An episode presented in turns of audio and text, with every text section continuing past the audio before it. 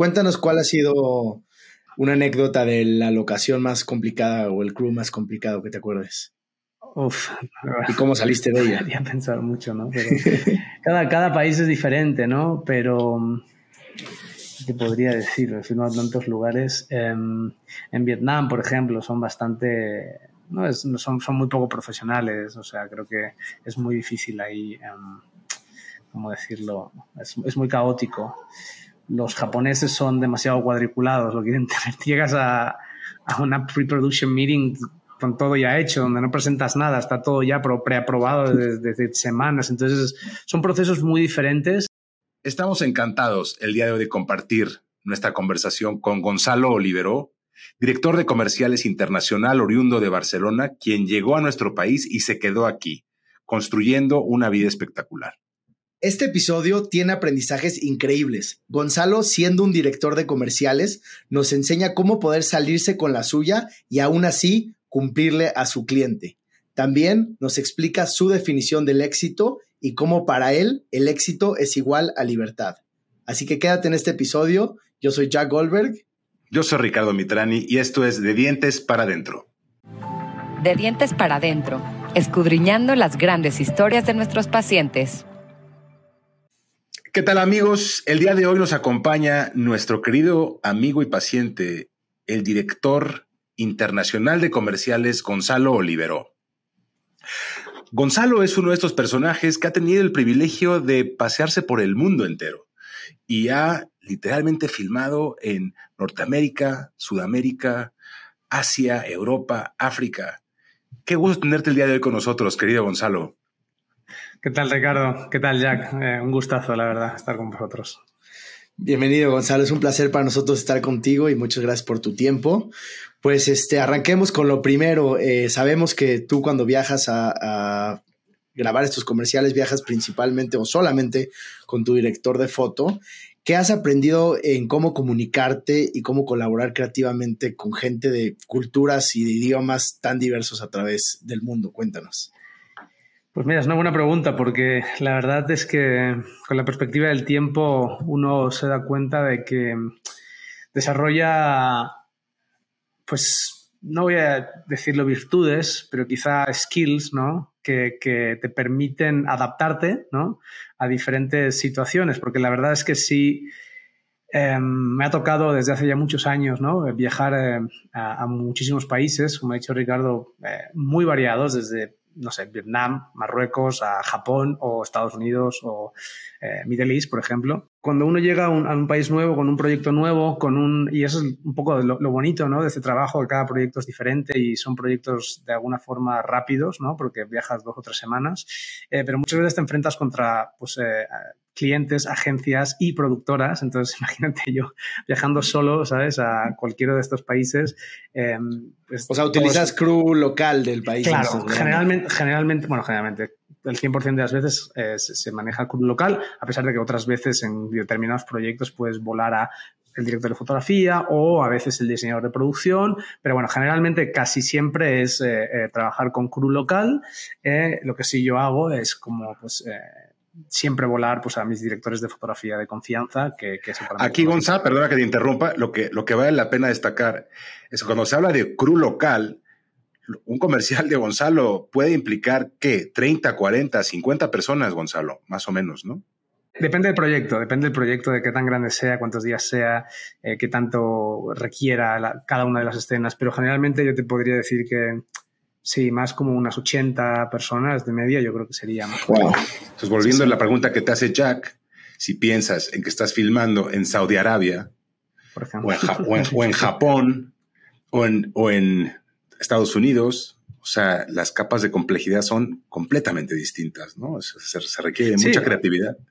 Bueno, eh, lo que te decía, yo creo que para mí ha sido una adaptación, sobre todo también por los idiomas, que al final siempre tienes que hablar en inglés, que no es mi idioma nativo, a pesar de que, bueno, pues he tenido que aprenderlo, eh, pero, pero muchas veces no te puedes comunicar de la misma forma porque pues, son de culturas diferentes, pero creo que ahí está la clave, ¿no? En, en, creo que con los años he aprendido a adaptarme y creo que esa es la, una de las mis mayores virtudes en, en bueno, creo que en este campo de lo que es el ser director en, otros países, porque de alguna forma pues necesitas adaptarte a, cómo trabajan en cada país y a veces ser más paciente, otras veces apretar un poco más, porque no es lo mismo trabajar con un crew en Estados Unidos que un crew en Saudi Arabia, ¿sabes? Donde pues realmente pues la... No voy a hablar del nivel de profesionalismo, pero sí, pues cada, equipo tiene sus propias... Em, forma de hacer las cosas, ¿no? Entonces, de alguna forma, adaptarte a eso y saber luchar y saber eh, eh, pues tirar de aquí y aflojar allá, ¿no? Ese es para mí eh, una de las...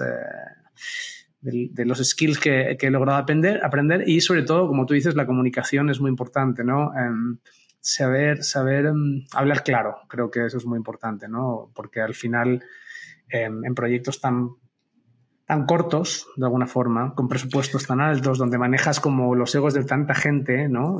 Egos también hablo de clientes, agencias y productoras, y yo soy una persona que llega nueva, ¿no? La verdad es que tengo que ser muchas veces muy claro y muchas veces intentar no, pues, pues habla, básicamente eso, decir lo que piensas, ¿no? Creo que eso es muy importante. Es que justo ahí, en el hablar claro, hay culturas donde ¿sabes? Eh, la gente está acostumbrada a que le hablen claro y que puede, puede sonar un poco golpeado.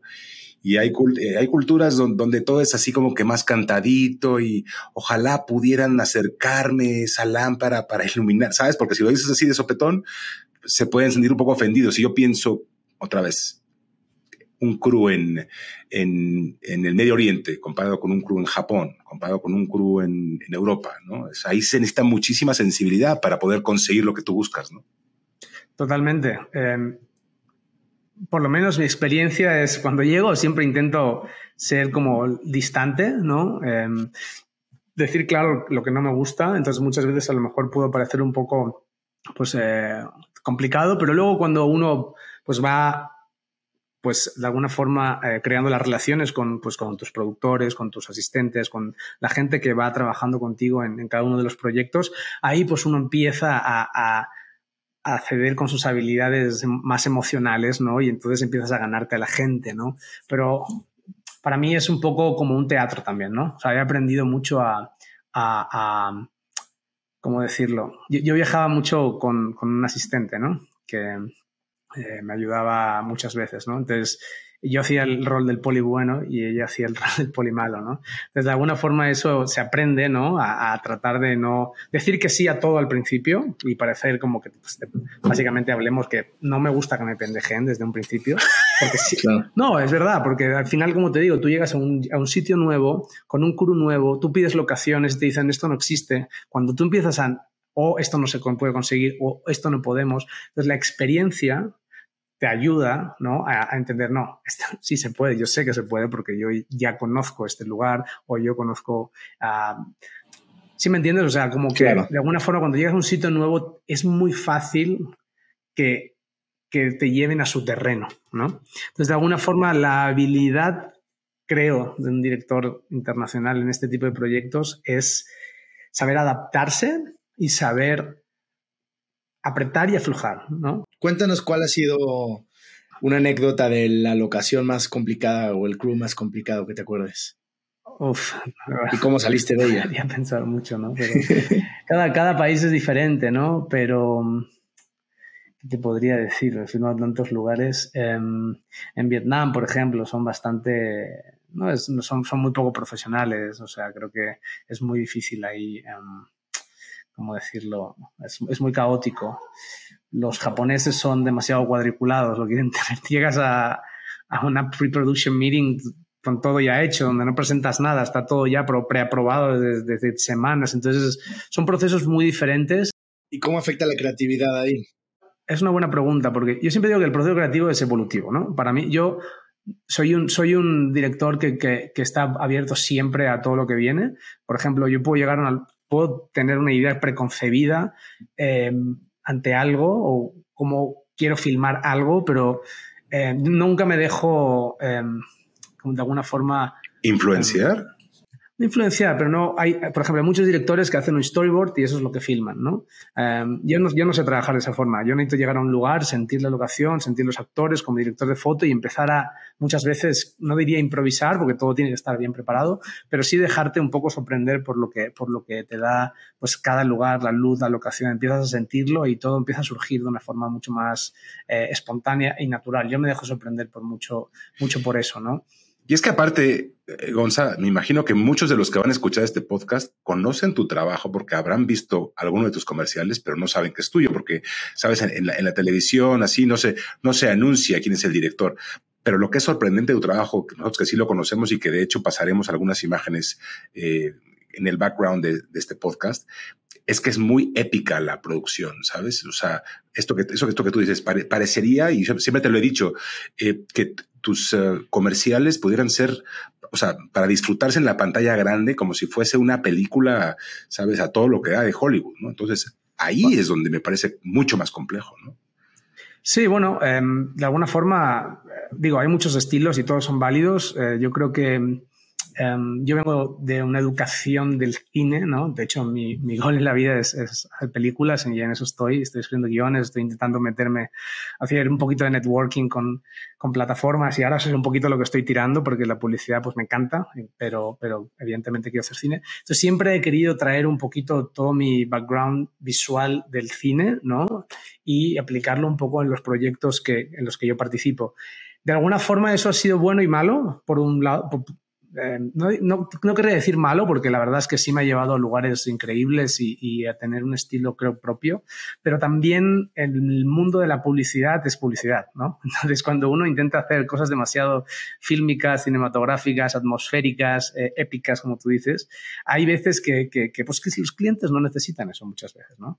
Em, necesitan otro tipo de comunicación. Entonces, de alguna forma, yo me he encontrado ya con el tiempo ciertos, hay muchas, hay muchas campañas que yo no que no, no, es bueno que yo participe, por ejemplo, ¿no? Porque, Pero pues, tienes tu nicho, la gente sabe lo que tú haces y te gusta.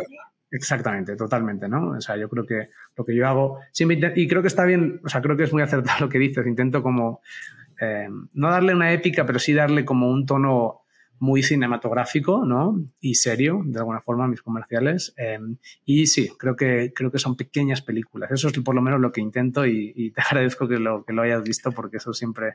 No, y lo que me encanta es que no hay, un, no hay un diálogo y sin embargo comunicas ideas poderosísimas, ¿no? O sea, pienso en estos comerciales de Jeep o el del iPhone, ¿no? Son, son o sea, no, no hay diálogo, pero son espectaculares todo lo que comunicas, ¿no?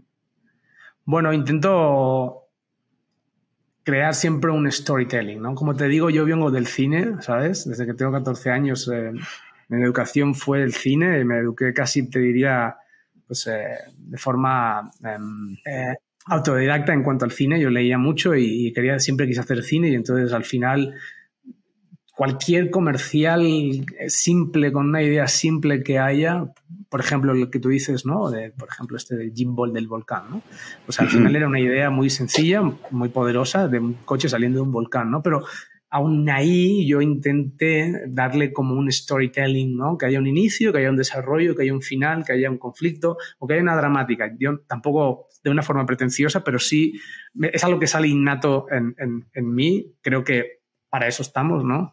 Los directores, para contar una historia y, de alguna forma, y que el espectador pues eh, pueda sentirlo. Para mí, lo más importante es que, el espectador pueda sentir, ¿no? Creo que eso es muy importante eh, en, lo que yo hago, a pesar de que sean comerciales o cortometrajes o, películas, creo que la historia es lo más importante, ¿no? Y, que el espectador la sienta, esa es la clave. Y por eso creo que, que en todos mis comerciales intento a veces pues em, aportar ese, ese, storytelling, ¿no? Aunque no lo tenga muchas veces, pero sí que haya un desarrollo narrativo, ¿no? No que sean simple imágenes eh, chopeadas, ¿no? Una detrás de otra, ¿no? ¿Y qué te, qué te, hace decir sí o no a, a un proyecto cuando los estás evaluando? ¿Cómo los escoges? Pues antes escogía todo. Antes decía que sí a todo. Obvio, cuando intentaba, cuando me vine a buscar la vida a México, yo hice todo. Hice desde, no voy a decir nombres de marcas, pero desde solo filmar queso fundido saliendo de una pizza hasta eh, toallitas de mujer, o sea, no se me caen los anillos para nada, o sea, era trabajo para mí, pero bueno, siempre intenté cualquier cosa que hacía darle como ese tono cinematográfico y fue poco a poco ir, ir em, de alguna forma ir cambiando el reel, ¿no? El reel son los comerciales, ¿no? el, portafolio que, que, nosotros tenemos, los directores. Y, y, fuera un proyecto chiquito o de humor o una idea estúpida, siempre intentar darle un poquito ese toque cinematográfico para poco a poco ir subiendo y poco a poco ir este, mm, eh, llegar al estilo al que yo quería llegar, ¿no? Entonces, en ese momento yo aceptaba todo. Ahora ya la verdad es que, es muy curioso porque ya no me llegan tantas cosas eh, de ese estilo, por de alguna forma tener un estilo ya creo, eh, gracias a Dios, ¿no? Y, y, dos, sí, rechazo bastantes cosas que ya no me interesa perder mi, mi tiempo, mi esfuerzo, ¿no? Eh, mi, a veces el hecho de preparar un proyecto, ¿no? Porque todo aparte va, a través de un pitch, ¿no? Entonces, eh, meterte en un pitch que nosotros no nos pagan, además de, cualquier cosa, porque seas dinero para mí, ya no me interesa porque es muy desgastante para mí. Entonces, básicamente me meto en, lo que me gusta, que no quiere decir que todo me guste. De lo que me llega me gusta un 10%. Lo que pasa es que muchas veces de lo que llega ves como la posibilidad de hacerlo mm, mejor, ¿no? O más grande o más épico, como dice Ricardo, ¿no? Entonces yo creo que siempre todo se puede mejorar. Entonces siempre que veo un resquicio de aportar algo mío, acepto el proyecto. Créeme que todo lo que tú dices, perdón, todo lo que tú dices, Ricardo, muchos de los comerciales que tú has visto, muchos de ellos, y yo te invito luego a ver los guiones de cómo eran, ¿no? Entonces, esa es la... Ya le pusiste tu esencia. Claro, esa es, la, esa es la labor de un director, o sea, crecer las ideas que te llegan. Es que inclusive si tú te metes un poco al, a tu Vimeo, que invito a la gente que lo haga para que pueda a partir de ahí, pues, apreciar eh, el talento que tienes y lo que has sido capaz de plasmar, hasta parecería que eso pudiera ser una galería de cuadros, los, puros frames que hay ahí. Y, pensaba cuando tú decías de, de, este viaje tuyo autodidacta, y pensaba en preguntarte quiénes han sido los directores que más te han influenciado. Si pudieras comentar, eh, porque otra vez yo veo imágenes tuyas y digo, coño, esto es The Revenant, ¿no? Digo, veo así esa, esa imagen épica o esa, esa ese drama en, en, eh, visual, ¿no? Entonces, ¿quiénes son estos personajes que te han eh, influenciado? Bueno, primero de todo, apuntar un poco lo que dices, que, y también me, encanta que lo digas porque pues, no todo el mundo lo sabe ver, pero eh, creo, que, creo que ese es, o por lo menos una de, los de las grandes virtudes que debería tener un director, que es saber plasmar, eh, no solamente saber dirigir actores, que sí, no solamente em, eh, hacer otra serie de, de, skills, sino realmente lo que es se llama la puesta en escena. ¿no? Creo, que, creo que saber em, transmitir solo con imágenes pues, em, ideas es la, verdadera labor de un director. En este caso, mi mayor influencia desde que tuve 14 años fue Kubrick, ¿no? Fue quien me influenció, quien me, llamó la atención y, yo em, dije, bueno, yo quiero hacer esto, ¿no? Imágenes tan poderosas, ¿no? Películas tan poderosas eh, que, que, la imagen era tan, tan visual, ¿no? Y tan, tan, bueno, poderosa básicamente. Creo que eso me influyó muchísimo y me empecé a interesar en el mundo del cine y a partir de ahí, pues evidentemente, pues eh, Francis Ford Coppola, El Padrino. Yo vi El Padrino y me enamoré del cine con El Padrino, ¿no? Kubrick fue el primera, la primera piedra de toque con el cine, pero cuando vi El Padrino yo me dije, wow, ahora yo quiero hacer esto, ¿no? O sea, realmente... Eh, me impresionó mucho y luego, bueno, cuando uno se va haciendo pues más cinéfilo, va, va bueno, eh, Spielberg, evidentemente, pero más contemporáneos, quizá pues Michael Mann, este, eh, es el que es el director de Hit, el último moicano, pero también eh, Nolan, evidentemente, Fincher, eh, es el director de Seven, o sea, directores básicamente muy visuales, pero que creo que tienen todos algo en común y es el... Storytelling. no, sí, pero sobre todo saben aunar el, cine comercial con el cine de autor. ¿no? Mm. Ah, yo siempre he creído en el cine como algo para, para el gran público. Nunca he querido ni, ni he pretendido ser un, un, autor, ¿sabes? Un, artista, para nada. A pesar de que el cine creo que lo es y hay muchos artistas, pero considero que cuando el director se olvida del público, ¿no? Em, el cine pasa a ser otra cosa. Pasa a ser arte, si quieres, o, otro tipo de arte. Creo que directores como Nolan, como Fincher, ¿no? Como Michael Mann, como Spielberg, como Scorsese, como Kubrick, ¿no? Ellos siempre tuvieron al público en la cabeza, ¿no? Oye, ¿alguno de ellos viene del, mundo de la publicidad? Se me ocurre que es que esto, el día que recibas tu Oscar vas a poder hablar de esto. Em, justo estos que, bueno, David Fincher, sí, David, Fincher, eh, sin duda, pero también Ridley Scott, eh, o más recientemente, qué sé yo, el que ha hecho Top Gun, Joseph Kosinski, viene de la publicidad. Sí, la verdad es que el, mundo de la publicidad ha, ha dado muchos directores eh, para mí ha sido una gran escuela que siempre quise, en la que quise entrar, ¿no? Mm, para mí, viniendo de España, ¿no? También de un, no sé, yo nunca vine, nunca me crecí en un ambiente ni cinéfilo, a pesar de que mi padre era un cinéfilo, pero no, no, no, nunca tuve, tuve relación con el cine, ni nada con, relacionado con el cine, ni, ni, ni, vi un camino fácil para llegar a hacer cine en ningún lado, ¿no? Entonces dije, bueno, vamos a, a hacer publicidad, vamos a, vamos a meternos en el mundo de la producción publicitaria como vehículo para tener un oficio, ¿no? Para tener pues, un, estilo de vida y a partir de ahí aprender e intentar dar el salto al cine, ¿no? Mucha gente lo ha hecho al revés. Eh, ha hecho un camino más largo, no lo sé, más corto, pero bueno, es el que yo quise tomar y, la verdad estoy contento. Ahora hablas, hablas, hablas ahora del estilo de vida, Gonzalo, y es algo que, que a Ricardo a mí nos encanta seguir lo que haces, porque pues aparte de los viajes que haces de trabajo, pues también ahora vienes ¿no? llegando de Costa Rica, te gusta surfear. Cuéntanos qué hace Gonzalo en, en su vida. Bueno, estoy aprendiendo, estoy aprendiendo a surfear. Oye, porque se ve que te la pasas bien. ¿eh? Sí, bueno, mira, la verdad es que, ha sido un proceso, ¿no?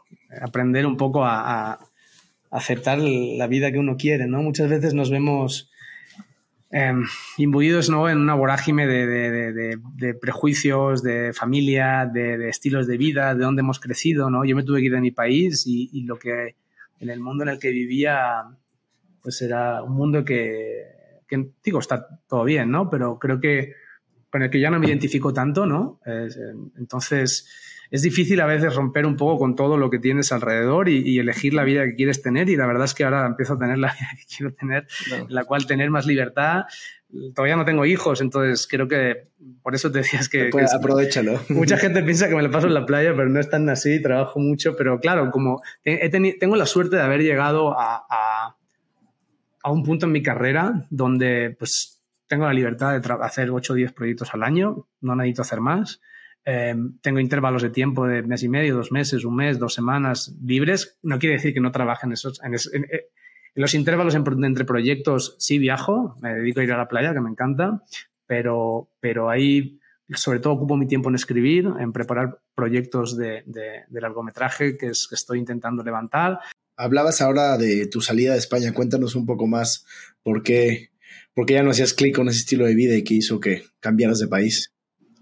Empecé a trabajar en España en publicidad, em, trabajé muchos años como asistente de varios directores y en ese momento en España había una crisis económica, bueno, mundial, en España pegó, pero también estaba en un sitio, una productora que en ese momento no confiaron demasiado en mí, a pesar de que empecé a hacer cosas pequeñas, me compré una cámara, empecé a hacer mis spots, eh, mis fake spots que se llaman, ¿no? Como, eh, specs, ¿no? Que se llaman. Em, y, nada, quería, que básicamente quería filmar. Y casualidades de la vida, conocí a un productor de aquí de México, que tenía en ese momento la mejor casa productora de aquí. Y, ¿Cuál era? Central Films en su momento. Central. Central, sí. Que, luego fue de maestros, a donde yo llegué, y, y donde estuve 10 años. Y, y, nada, básicamente, él estaba en Barcelona porque su, mujer era, es eh, catalana y nos fuimos a tomar un café de casualidad y le dije, mira, yo quiero dirigir, aquí no estoy pudiendo hacerlo y tú, tú crees que si me voy a vivir a México podría, pues, no sé, hacer algo de reel, probar un año. Me dijo, sí, sí, vente, no sé qué.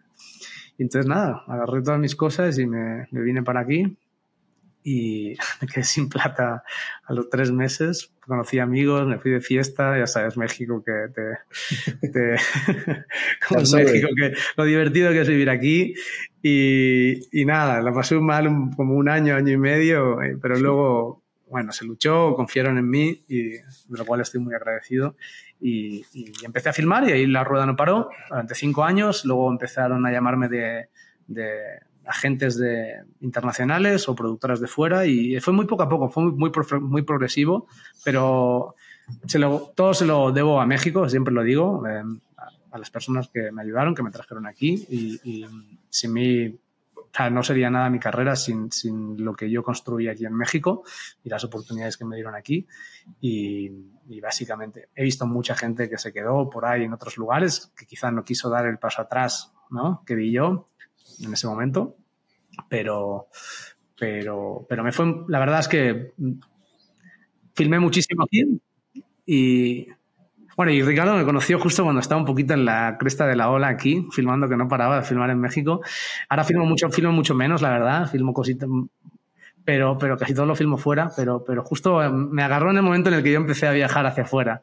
Sin embargo, Gonzalo, lo que me, me, llama la atención y te queremos preguntar, en primer lugar, a Chuck y a mí nos encanta escuchar que le tienes este cariño a nuestro país. ¿no? Eso, eso nos, nos, es algo muy especial. Eh, y nos encanta también preguntar que nos digas desde tu óptica, ¿qué es lo que ves que tiene México? Eh, ¿Por qué gusta tanto México? Y a veces es que tiene que venir alguien de afuera para decirnos lo increíble uh -huh. que es nuestro país. Uh -huh. ¿no? Entonces, si pudieras describirlo, porque creo que esto es, eh, vas, a, vas a pincelar ahí algo que le va a hacer muy, mucho bien a la gente escuchar. Sin duda. Yo llevo 11 años aquí y desde que llegué eh, sentí México como mi casa. Y eso es básicamente por la gente, ¿no? La gente me dice, ¿por qué sigues viviendo en México? Yo, yo podría vivir en cualquier parte del mundo. Como por mi trabajo, podría vivir donde quisiera. Donde, en Nueva York, en Los Ángeles, en Barcelona, en, donde quisiera. Y yo siempre digo que vivo aquí porque, porque, sobre todo por la gente, ¿no? Creo que aquí es un lugar donde eh, todo, el que vi, todo el que viene se queda, prácticamente. Mucha gente que viene a probar se queda le encanta o vuelve. Eh, y creo que es por la calidez que tenéis los mexicanos de, de, acoger a la gente, de abrir los brazos a todo el mundo. Eso no pasa en tantos lugares. Eh, es muy latinoamericano, pero, pero muchísimo más en México, muy diferente en otros países latinoamericanos. Lo digo porque yo vengo de Latinoamérica también, mi madre era colombiana, ¿no? Entonces, en, siempre, ella siempre me decía, Gonzalo, es que aquí, son, aquí los catalanes son muy, son muy fríos, son muy aburridos. Y yo no lo entendía, decía, ¿pero qué es? Entonces, cuando llegué a Latinoamérica, empecé a entender a mi madre, ¿no? Cómo, cómo la idiosincrasia y la forma de pensar de, de, los europeos, que prácticamente es muy parecida a los, a los americanos, ¿no? También, de, un, de este mundo más, vamos a llamarlo, ¿no?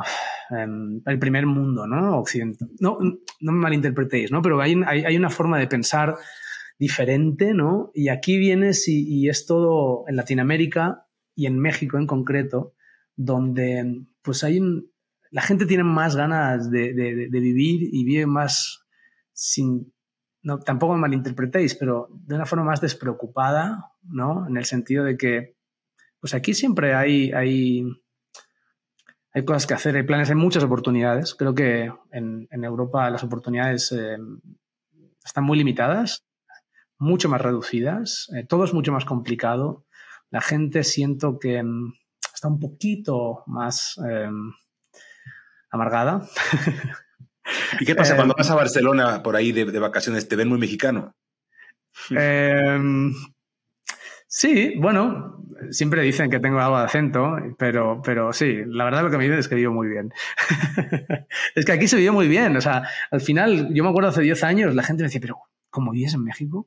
Pero no es peligroso, pero oye, no, no, no, puedes ir por la calle y yo pensaba, pero wow, ¿sabes? Qué, qué, poca, qué poco mundo tenéis, ¿no?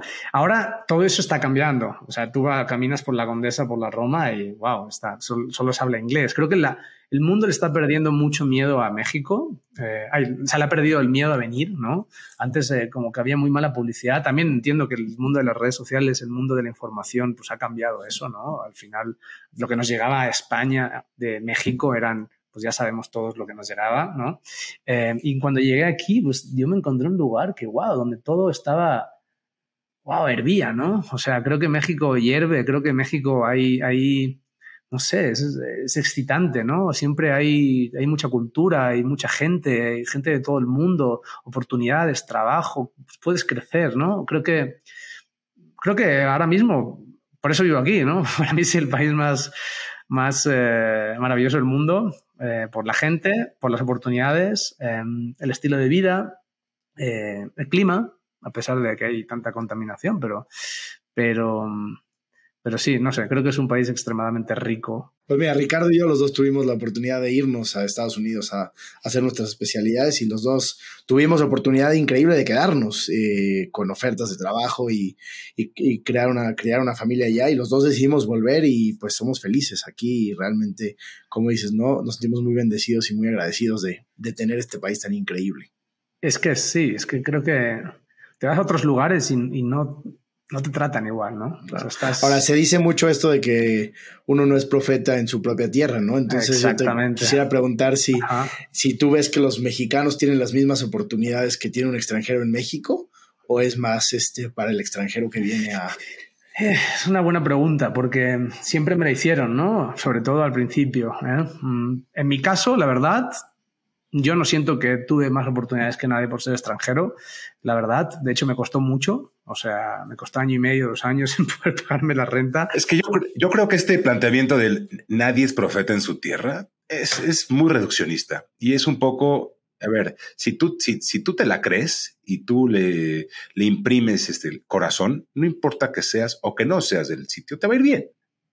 Exactamente, yo creo que al final es el trabajo que uno le pone y las ganas. Eh, sin duda te voy a decir que yo sí tenía más ganas y, le puso más empeño que mucha gente de aquí eh, y por eso me fue como me fue, pero porque, bueno, yo, dejé, mi país para venir a dirigir. Nada, de, regalado, ¿no? No es como que me vine a, salir de fiesta, que también, no, ya no salgo, ¿no? Pero cuando me acuerdo cuando llegué, este país se me comió, ¿sabes? Era demasiado divertido, ¿sabes? Y pero, pero yo vine a, buscar a buscarme la vida, ¿me entiendes? Entonces, de alguna forma me vine a comer el mundo. Eh, eh, siento que, que, bueno, como tú dices, al final es, es, cada uno. Lo que sí es cierto es que a mí no me dieron las oportunidades en mi propio país, ni siquiera en mi propia productora, ¿no? que no era mía, pero eh, donde yo crecí. Siempre se veía lo de fuera un poquito mejor, sí es cierto. No quiere decir extranjero, pero a lo mejor alguien que venía de fuera se respeta más que al que conoces, ¿entiendes? Porque ya tienes más confianza, ¿no? es más fácil decirle que no a alguien que conoces que no a alguien que no conoces, ¿no? Claro. Em, y ahora, ¿cómo ha cambiado tu filosofía esta de llegar a comerse al mundo, llegar sin nada? Ahora, 11 años después que estás más establecido, ¿cómo ha cambiado esa filosofía? Bueno, yo sigo siendo muy, muy, ambicioso en mi trabajo, la verdad. Siempre lo antepuesto a, a todo, a, mi vida incluso personal. Em, pero ya con, digo, ahora tengo 41, creo que empiezo a calmarme un poquito y tener un poquito más de paciencia y aceptar a veces el camino de cada uno, ¿no? O sea, a mí me hubiese encantado hacer cine con 30 años y tener 40 y ya tener tres películas. No ha sido así. Em, espero poder hacerlo, evidentemente, en, los próximos años, pero he aprendido a aceptar el camino de cada uno. O sea, porque antes me veía, wow, yo quiero llegar aquí, pero estoy aquí, pero, ah, y si no hubiera ido, y si viviera en Europa tendría más oportunidades. Mira, cada uno hace su camino. Pero qué bueno que dices esto, Gonzalo, porque de hecho no eres el primero que, paciente que entrevistamos que nos habla de este proceso que te lleva al éxito y que no, puede uno asumir que eh, habrá este resultado inmediato. O sea, el éxito llega como consecuencia de. ¿Qué es el éxito?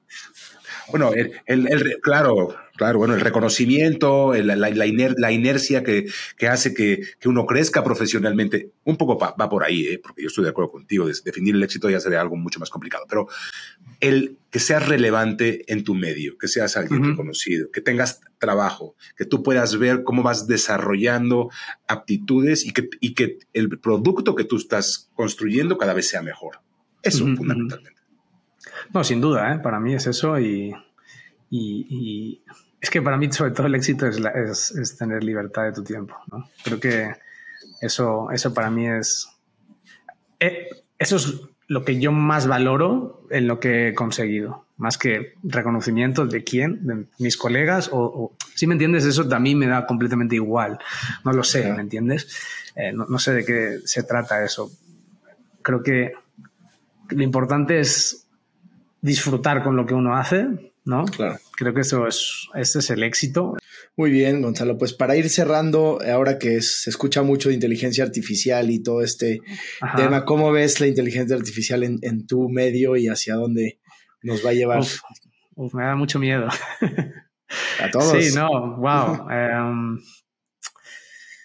eh, va demasiado rápido, creo, ¿no? Creo que em, está todo lo que es el chat GPT, ¿no? De pronto poder em, generar, generar un, contenido, por ejemplo, en mi speech, ¿no? Yo hago tratamientos visuales con textos y con, y con imágenes, ¿no? Bueno, ahora cualquiera puede decir, ok, háblame de, de qué sé yo, sobre un personaje que va a hacer esto, no sé qué, no sé qué, no sé cuántos, con este coche, y haces un texto genérico, ¿no? O, por ejemplo, muchos de mis colegas están generando eh, mood visuales con, con, con mi Journey, por ejemplo, ¿no? Que es una herramienta, ojo, está muy bien, ¿no? Pero, ¿qué va a pasar con, con toda la parte de, pues de los creadores, ¿no? De los fotógrafos, de, del... O sea, creo que se va a generar unas nuevas tendencias, ¿no? En torno a eso, pero sí da un poco de miedo que de pronto pues va a haber programas de, de, de imagen, de, 3D, de cualquier cosa que tú vas a poder generar un contenido De la forma más fácil, ¿no? Eh, entonces, de alguna forma, quizá lo digo desde, desde un punto de vista un poco egoísta, ¿no? Eh, como alguien que se ha formado desde la creación de guiones, de cine, de una formación, de un oficio, ¿no? Y hoy en día es como hoy en día, hoy cualquiera con un celular te hace un contenido, ¿no? Y lo edita, y lo colorea, y le pone el diseño de sonido, y le pone una música, y cualquiera puede ser director, por ejemplo, ¿no? Entonces, esto da un poco de miedo desde una parte de alguien que ya empieza a hacerse mayor y tiene la competencia la gente joven, ¿no? Ojo, es ley de vida, no digo que no, ¿me entiendes? Pero sí creo que, que, se va a democratizar muchísimo toda la parte del mundo del, del, de lo visual, del... Bueno, de yo hablo de, mi campo, ¿no? El mundo de la inteligencia artificial obviamente eh, abarca muchísimo más, pero sí creo que, que cualquiera va a poder crear un contenido con su simple computadora y va a ser algo, no sé, es que creo que es impredecible y va demasiado rápido, ¿no? pues, eh, querido Gonzalo, cuéntanos, eh, para la gente que quiera saber un poco más de ti, eh, cómo te contacta, redes que quieras este, compartir, etcétera. Bueno, a mí me encanta, me escriben muchos chicos jóvenes que quieren, por ejemplo, dirigir o que quieren alguna opinión en, en cuanto al, por lo menos lo que yo hago en publicidad, ¿no? Entonces, siempre me gusta ayudar a, al que me pregunta, porque siempre digo que a mí no me ayudó tanta gente, la verdad, cuando empezaba. Y, siempre he creído que, me gusta, me gusta ayudar a los chicos jóvenes, de hecho, algunas cosas. Entonces, que estén abiertos a escribirme, no sé, por Instagram, si, si, consideran, o si quieren ver mi trabajo en Vimeo, Gonzalo Olivero, eh, Vimeo com barra Gonzalo Oliverón. Eh, tengo una web, pero está en construcción, entonces no, no, no es la mejor forma de verlo. Y, y, básicamente por ahí, por Vimeo, por Instagram me pueden contactar. Muy bien, Gonzalo. Pues muchísimas gracias por tu tiempo. Gracias a todos los que nos están escuchando. Recuerden, esto es de Dientes para Adentro. Cada lunes sacamos un episodio nuevo. Y eh, recuerden suscribirse en YouTube y en Spotify, ya que así podemos llegar a más personas. Si algo de esta este, conversación te gustó, compártelo en redes sociales, compártelo con tu gente conocida para que así podamos ayudar a inspirar a más personas. Gonzalo, muchísimas gracias. No, muchas gracias a vosotros, Jack, Ricardo, y y nada, agradeceros esta, esta conversación que ha sido muy divertida, pero sobre todo también agradeceros porque me acuerdo la primera vez que yo conocía a Ricardo, bueno, y a Jack, pero sobre todo la primera vez a Ricardo me impresionó muchísimo su forma de tratar a, a sus pacientes, ¿no? De, su forma de, de, de, de hacernos sentir únicos y eso siempre lo recordaré. Es que lo son, querido amigo. Fuerte, fuerte abrazo. Muchas gracias. Gracias, hasta la próxima. Hasta luego. De dientes para adentro, escudriñando las grandes historias de nuestros pacientes.